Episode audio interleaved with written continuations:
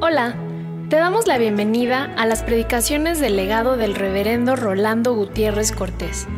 Esperamos que sea de bendición e inspiración para tu vida.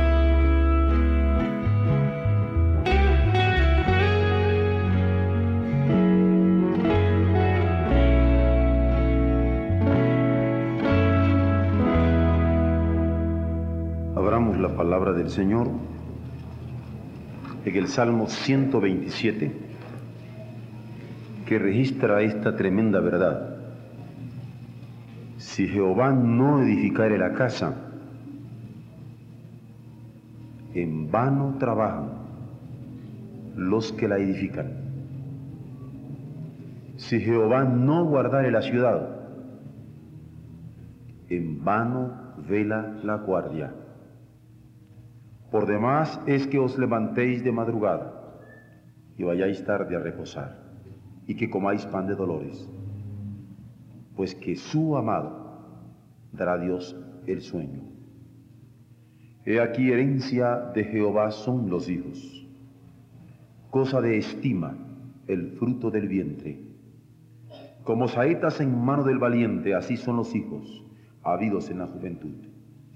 Bienaventurado el hombre que llenó su aljaba de ellos, no será avergonzado cuando hablare con los enemigos en la puerta.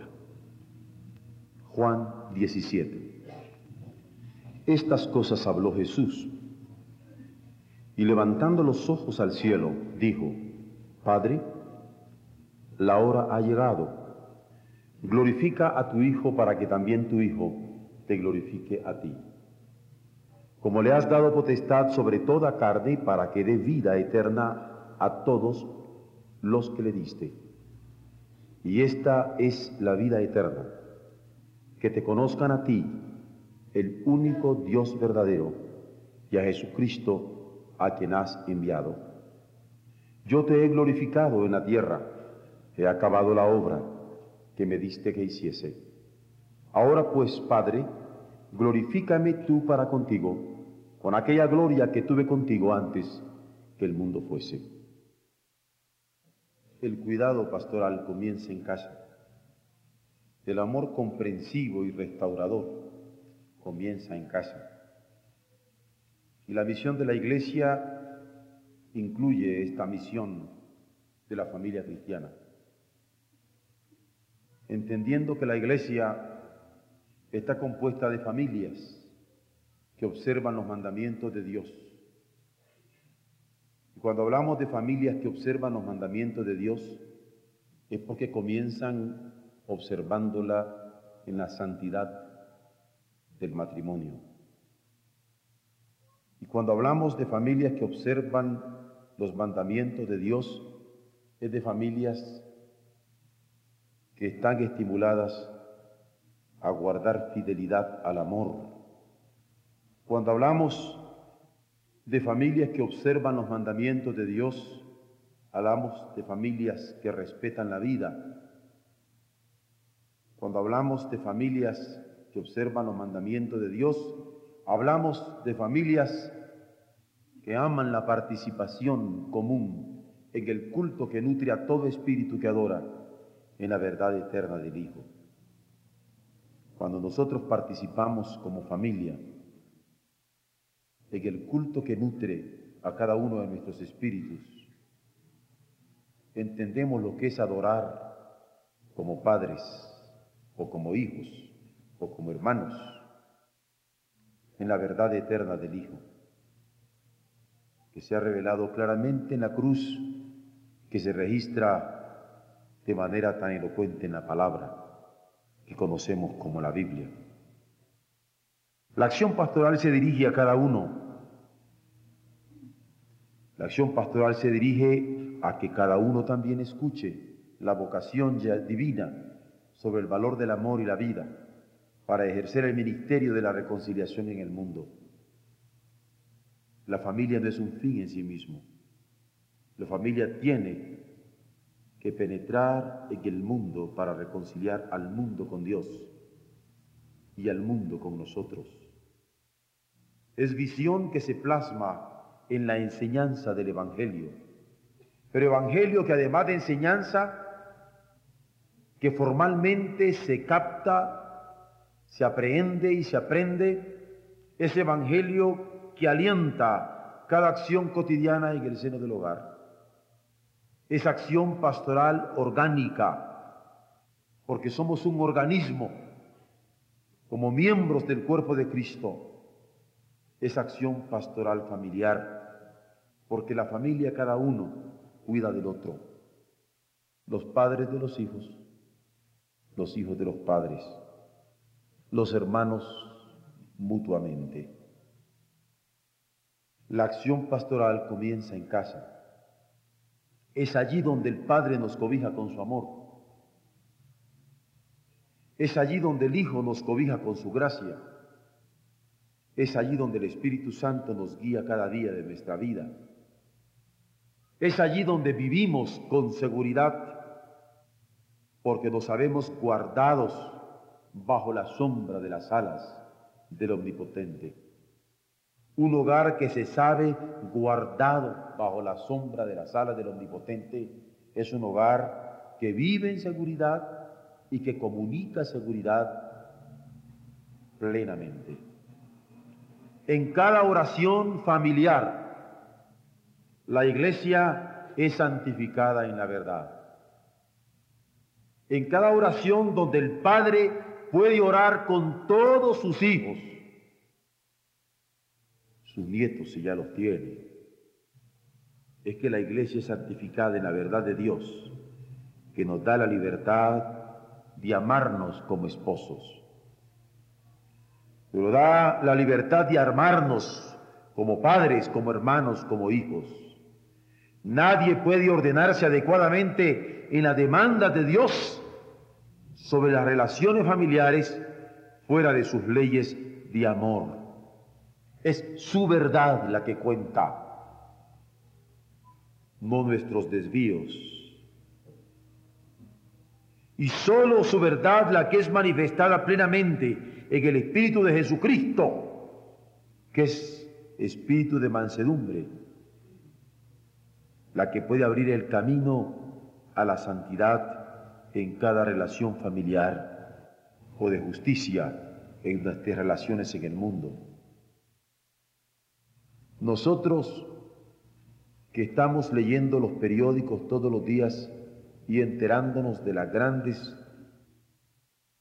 expresiones bélicas en que estamos moviéndonos y orando por la paz, somos los que podemos preguntarnos cómo podemos tornar la historia de los hombres en historia de salvación si no comenzamos por construirnos en los lazos del amor familiar, guiándonos por la verdad del Señor y cuando nos preguntamos a nosotros mismos esta interrogación, es cuando nos desafiamos para creer conscientemente que la ley del Señor, la ley perfecta, como tesoro de instrucción, sin ninguna mezcla de error. Y es por ello que podemos confesar que su ley es el verdadero centro de unión cristiana y norma suprema de conducta. La acción pastoral comienza en casa, teniendo esta ley como fundamento. Pero la acción pastoral comienza en casa al convivir en la vida de adoración de la iglesia. Y así, si en cada oración familiar la iglesia santificada en la verdad que se vive, en lo íntimo del hogar. En cada adoración compartida, en el culto que rendimos al Señor, su gracia se torna en fuente que nutre cada corazón participante, en el canto, la oración, la lectura de la Biblia, la meditación en su palabra, los votos elevados en la comunión de los santos la ofrenda que se dedica para el avance de su reino. La comunicación vivificante de un corazón creyente se tiene a todos los niveles humanos. Da gusto encontrar a alguien que cree en la causa que le anima a vivir y mucho más cuando encontramos esas almas gemelas que comparte con nosotros el mismo ardor misionero por la extensión del reino de Dios. Aquí tengo yo dos ejemplos, uno que me hace sufrir y otro que me hace gozar.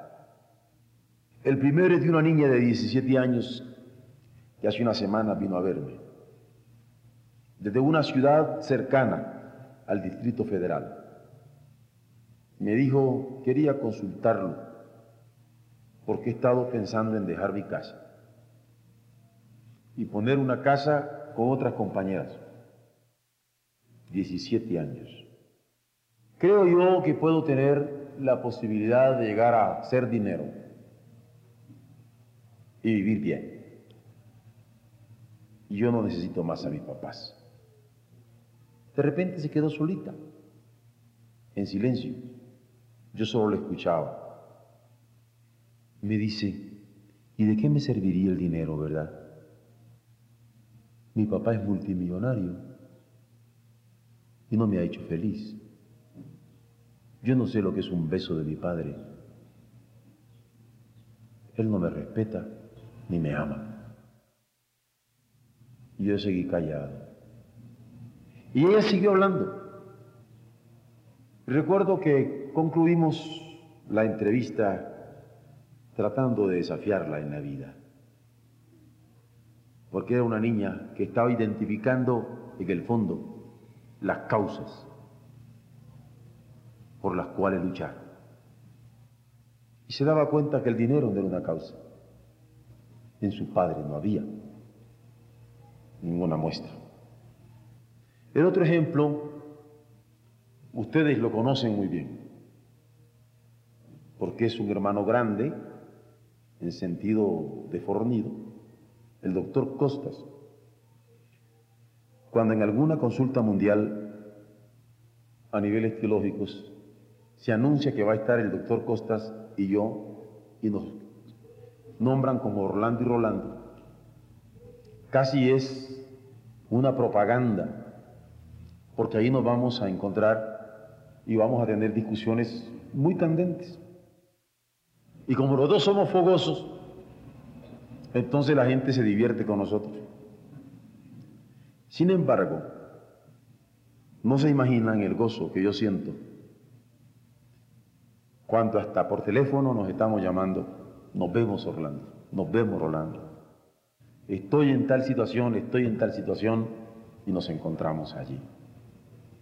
Porque la causa que mueve a Orlando es el reino, así, categoría. Y la que a mí me mueve es igual. Y cuando usted se encuentra con otro corazón que vibra con usted, yo no puedo decir que yo tengo más fuerte causa por el reino que Orlando Costas el apasionamiento con que él ama el reino. Y no me molesta mencionar su nombre. No se imaginan el estímulo para mi corazón. Y en el fondo los dos ejemplos aparecen como contraejemplos. Porque qué doloroso es encontrar un corazón sin causa. Y qué estimulante es encontrar un corazón con causa, y más aún cuando esa causa se identifica con uno. Por eso hablaba de una comunicación vivificante. Cuando esta comunicación es de un corazón creyente y que se puede tener a todos los niveles humanos. Y por eso cuando yo puedo tener un culto con alguien que de mi misma familia, y en primera instancia estoy hablando de mi propia casa, en donde el corazón le hierve con la misma fe y se expresa en forma compartida con otros, se torna en una experiencia inefable. Y el canto no es simple armonización de melodías, sino de adoración y alabanza compartidos. Y eso hace toda la diferencia. Porque aunque es cierto que nos encanta escuchar una armonía de voces bellas cuando dicen cerca, más cerca, oh Dios de ti, más vibrante es que las almas están diciendo cerca, más cerca, oh Dios de ti. Y el 9 de mayo, miércoles, que estemos celebrando los 25 años como iglesia, cuando les he dicho que no quiero invitar a nadie, sino sencillamente a nuestras familias, Será una noche familiar donde no sabremos cómo meternos, en donde espero que vengan personas que estuvieron desde hace 25 años en nuestra iglesia, familias, porque quisiera capturar de nuevo esos corazones que no han palpitado adorando juntos, porque madres que eran fervientes últimamente se han enfriado. Y padres que eran fervientes últimamente se han enfriado. Y no se gozan adorando con sus hijos. Y a duras penas vienen una vez al año.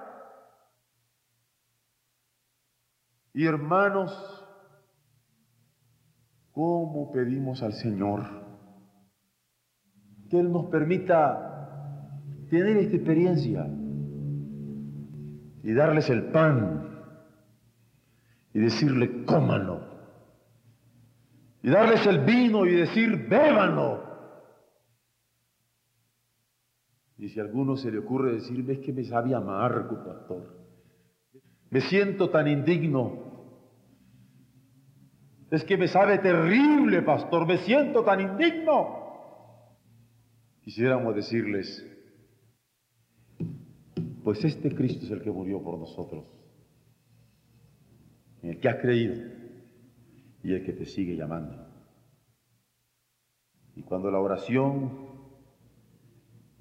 ya no es fórmula que se cumple, sino despliegue del alma que se eleva al trono de la gracia infinita del Dios en quien creemos, cuánta diferencia hace.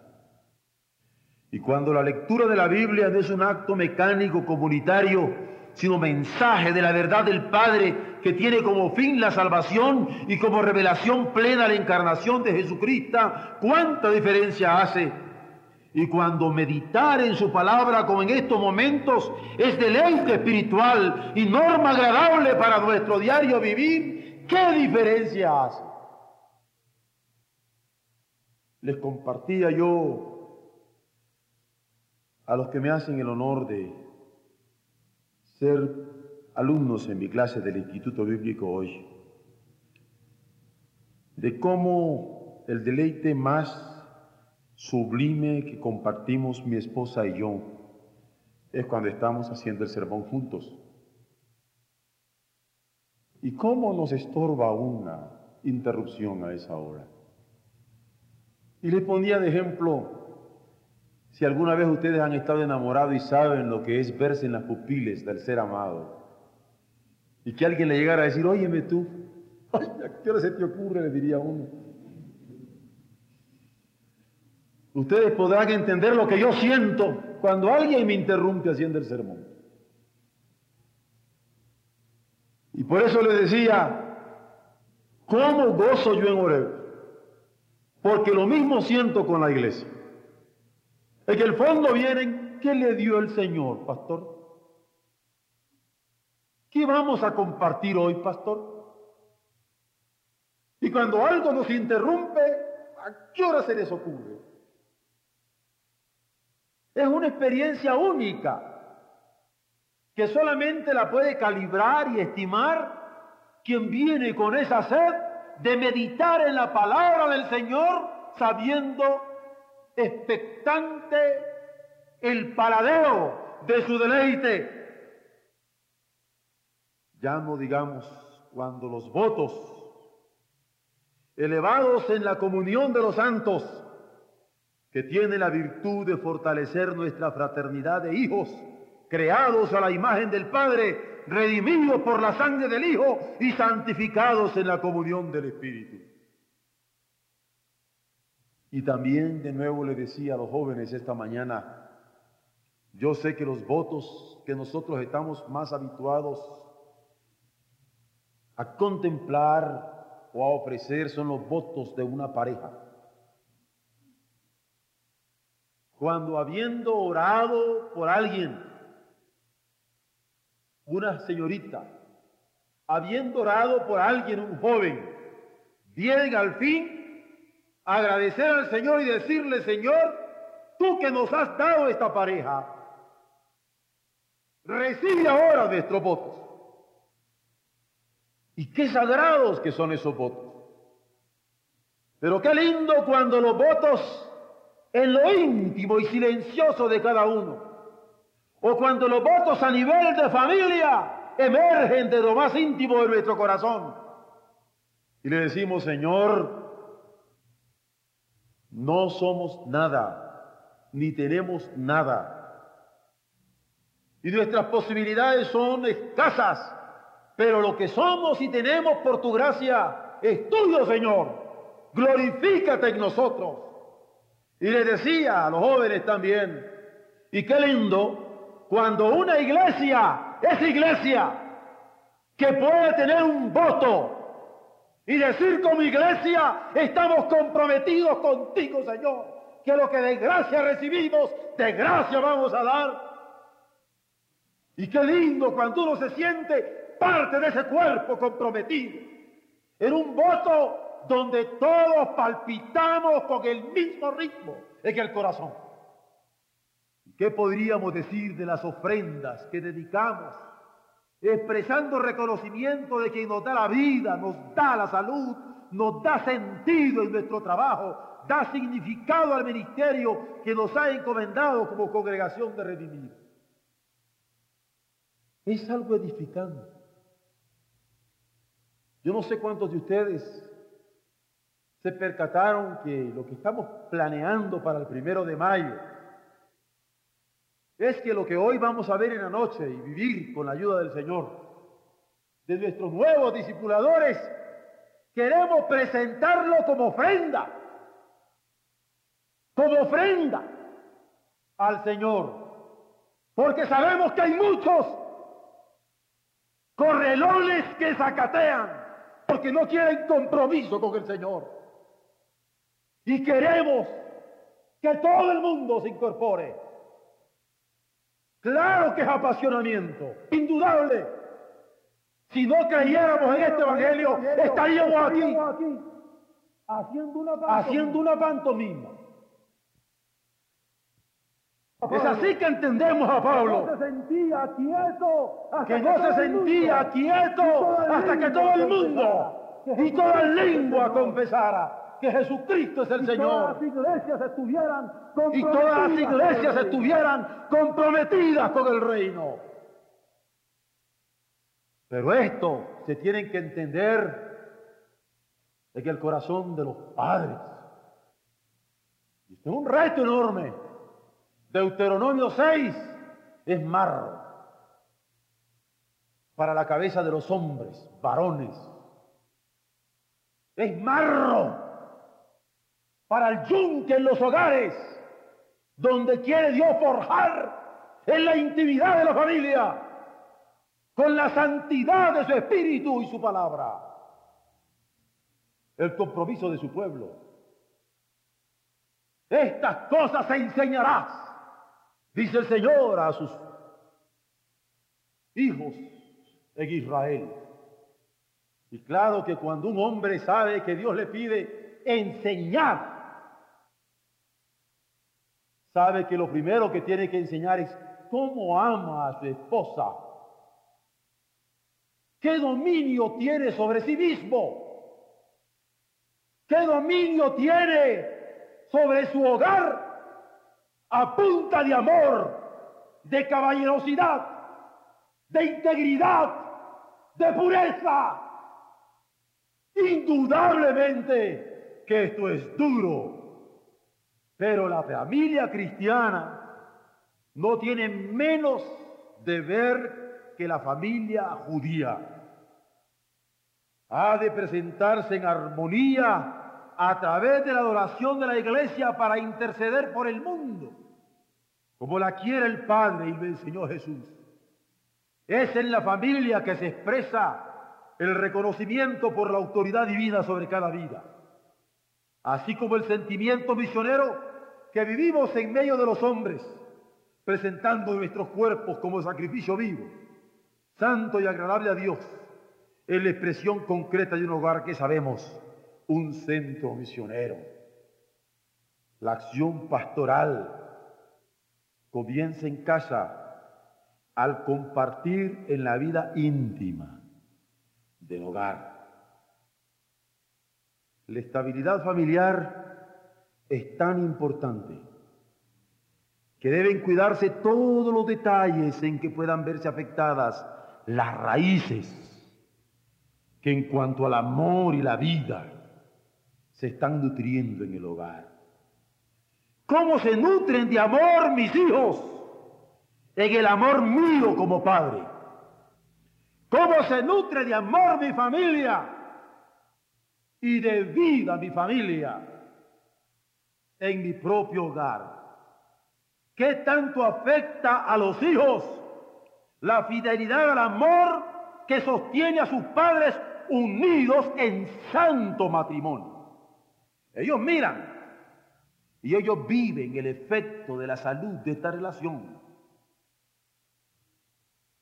Ellos miran y viven las manifestaciones enfermizas también en que a veces puede degenerar. Son afectados por esta relación en su comportamiento.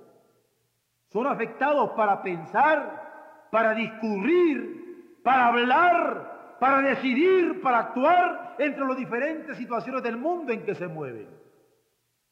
Todos sabemos que del afecto hogareño depende mucho la seguridad personal no solo para su capacidad de comunión social, sino también de participación creativa, aún en medios difíciles, donde hay diversidad de caracteres. Porque allí tienen que aprender a vivir, y tienen que vivir, y tienen que proyectarse, y tienen que servir. Que tanto afecta a los hijos el respeto a la vida que revela la relación de sus padres en el convivio cotidiano, la autodisciplina la educación en la fe y el discernimiento de valores eternos en el sentido de los acontecimientos de sus vidas están marcados en las decisiones de los hijos, porque la fidelidad al amor manifestado en el voto de sus padres ante Dios les ha sido ejemplo definitorio. Porque la comprensión que han tenido de parte de su hogar a la hora de sus decisiones íntimas les han dado seguridad porque la aceptación que han sentido en el convivio mutuo día con día ha sido de disciplina y corrección permanente, porque el amor compartido ha sido genuino y digno. Bendito sea Dios. Cuando hemos tenido en nuestros abuelos o en nuestros padres personas que han respetado nuestra decisión porque estaban seguros lo que habían hecho de nosotros. Y entonces nos hemos podido manejar con seguridad. Y benditos sean nuestros hijos si nosotros, confiados en lo que los hemos conducido, podemos respetar sus decisiones. Y son dignos de nuestra confianza. La familia cristiana observa los mandamientos de Dios en la santidad del matrimonio y la fidelidad al amor, pero también en el respeto a la vida que comienza su revelación en la relación de los padres en el convivio cotidiano. La acción pastoral de la iglesia como cuerpo de Cristo comienza en casa para sobrepujar con amor los conflictos que suelen vivirse a diferentes niveles de las relaciones humanas para transformar con espíritu de mansedumbre las vidas que se allegan en las relaciones de cada hogar, identificados en la gracia del Señor, que en su longanimidad ha dado a todos los hombres la oportunidad de conocerle.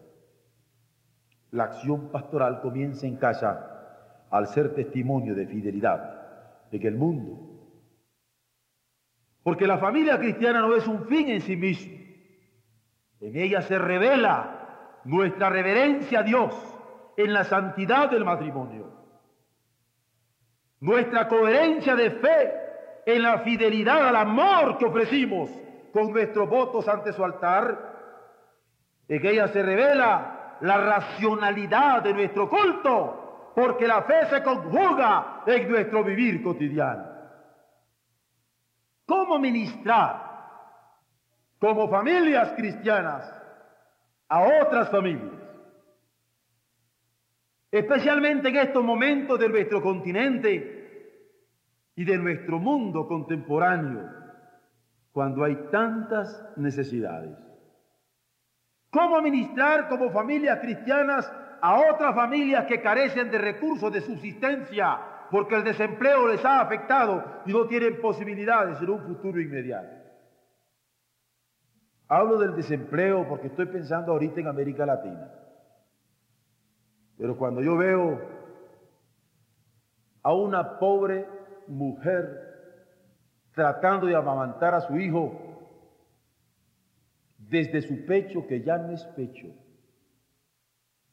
con un cuerpo que ya no es cuerpo, con carnes que ya no son carnes. Y cuando veo a esos niños ya sin fuerza ni de poder mamar en un reflejo vital, me pregunto, ¿y cómo nosotros como familias cristianas podemos ministrar a otras familias que están en estas necesidades tremendas. O cómo de ministrar como familias cristianas a las familias divididas por el abandono del hogar de alguno de los cónyuges. Una familia dividida es un problema durísimo que tiene costo espiritual, moral, sentimental económico, social. ¿Cómo ministrar como familias cristianas a familias que han sufrido la división por alguno de los cónyuges? Muchas veces por sus propios intereses, sin importarles las secuelas en los hijos. ¿Cómo ministrar a las parejas jóvenes que a pesar de su preparación académica, y de su disposición de trabajo se sienten mutiladas en sus proyectos de vida porque no hay empleo. En estos momentos en nuestro México, donde un profesional gana 100 mil, 125 mil, 150 mil pesos y no le alcanza ni para pagar la renta. Y en una población con el 65% menor de 25 años cómo ministrarles. ¿Qué esperan nuestros muchachos? Vamos a seguirles nosotros haciendo al cuento con planteamientos y elucubraciones sin dar nuestro apoyo en oración y respaldo auténticos para impulsarlos en la lucha. Cuando yo los veo metiéndose a la droga y autodestrucción, calados hasta lo hondo, porque ya no tienen carácter, parecen plumas, víctimas del vicio y del pecado. Me duele. Y en vez de antojarse de darles una patada para decirle póngase sobre sus pies, me doy cuenta del gran problema de carencia de amor y lo peor de su carencia de amor. ¿Con qué amor se van a casar si están frustrados? Si son guiñapos, si son bagazos, si no tienen jugo. Tenemos que orar para que Dios nos dé nutrientes de jugo para nuestra muchachada. ¿Cómo como familias cristianas podemos auxiliar a estas familias que no tienen posibilidades económicas y nutritivas, a estas otras que están sufriendo problemas morales o a estas nuevas familias que vienen con tan tremendas carencias. ¿Qué espera a nuestros nietos, a nuestras futuras generaciones? Si la acción pastoral comienza en casa, no es simplemente para indicar origen, sino también un sitio que atender con solicitud, porque es así como la misión de la iglesia incluye también la misión de la familia, tanto de las cristianas como de aquellas que aún no son cristianas.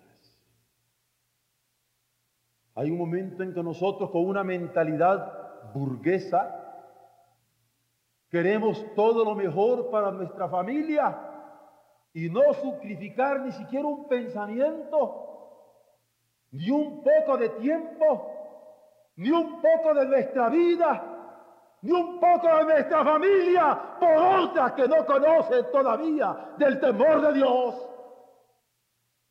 Hemos llegado a un reduccionismo evangélico en donde la palabra ha venido a hacerse el sustituto de la vida y pensamos que predicar el Evangelio es palabra hablada y no vida que se compromete y se mete hasta lo más hondo. Hemos llegado de tal manera a reducir el Evangelio a la felicidad, entre comillas, que no somos capaces de plantearnos las situaciones de martirio, en donde el amor a lo Cristo sufre y muere porque el grano que no cae a la tierra y muere no puede llevar fruto. Esto tiene implicaciones profundas. Entra en renunciación salvadora. Pero yo no le veo salir al mundo, sino a través de la entrega incondicional de la iglesia en el Evangelio del Señor que se encarna. La casa entonces es misión permanente de la acción pastoral en cualquier momento del proceso social en que se hallen nuestros pueblos. Bendito sea el Señor cuando nos llamó jóvenes para darle nuestra juventud en el ministerio. Pero bendito sea el Señor cuando nos ha llamado adultos para darle experiencia a nuestro ministerio. Y bendito sea el Señor si quiere usar nuestros últimos fuerzas como útiles para el ministerio. Él tenga misericordia de nosotros y pueda abundar en nuestras debilidades. Porque cuando hablamos de la acción pastoral que comienza en casa, es porque allí se inicia nuestro mensaje verbal, pero también el no verbal sobre el carácter sagrado del hombre como criatura de Dios redimida por Jesucristo lo mismo que la profesión de fe que se desprende de la Biblia al establecerse la familia como la institución primaria que él fundara. Es decir, desde ella es que somos testimonio de fidelidad del mundo. Dios nos ha dado familias para ser testimonio en el mundo a través de nuestra vida familiar. Dios guarde por eso nuestros hogares, para que seamos uno en el hogar. La oración de Jesús nos alcanza en el hogar. Para que en el hogar seamos uno. ¿Cómo podemos venir con el cuento de que somos uno como iglesia, pero en nuestro propio hogar no somos uno? Dios tenga misericordia de nosotros. Para que seamos uno como nuestro Padre se ha manifestado y el Hijo ha orado por el testimonio de sus discípulos. Él manifieste su santidad en nuestras relaciones matrimoniales, para que en nuestro matrimonio seamos uno, así como en cada una de las relaciones que vivimos en el seno familiar. ¿Por qué tenemos que presentar una familia incendida entre padres e hijos, entre hermanos y hermanas? La oración de Cristo es que sean uno, porque en qué medida sería congruente orar por la unidad y santidad de la iglesia si no podemos invocarla para evangelizar al mundo desde el testimonio limpio de nuestra vida familiar como cristianos. Dios nos guarde de que el cuidado de los dones que nos ha confiado en la vida, don precioso, y el amor indescriptible. Dios nos guarde en el cuidado de estos dones que nos ha confiado en la unidad que Él quiere en nosotros y la santidad para cumplir su ministerio. porque la acción pastoral comienza en casa, desafiándome a mí como padre o como madre o como hijo o como hermano. Él sea glorificado. Amén.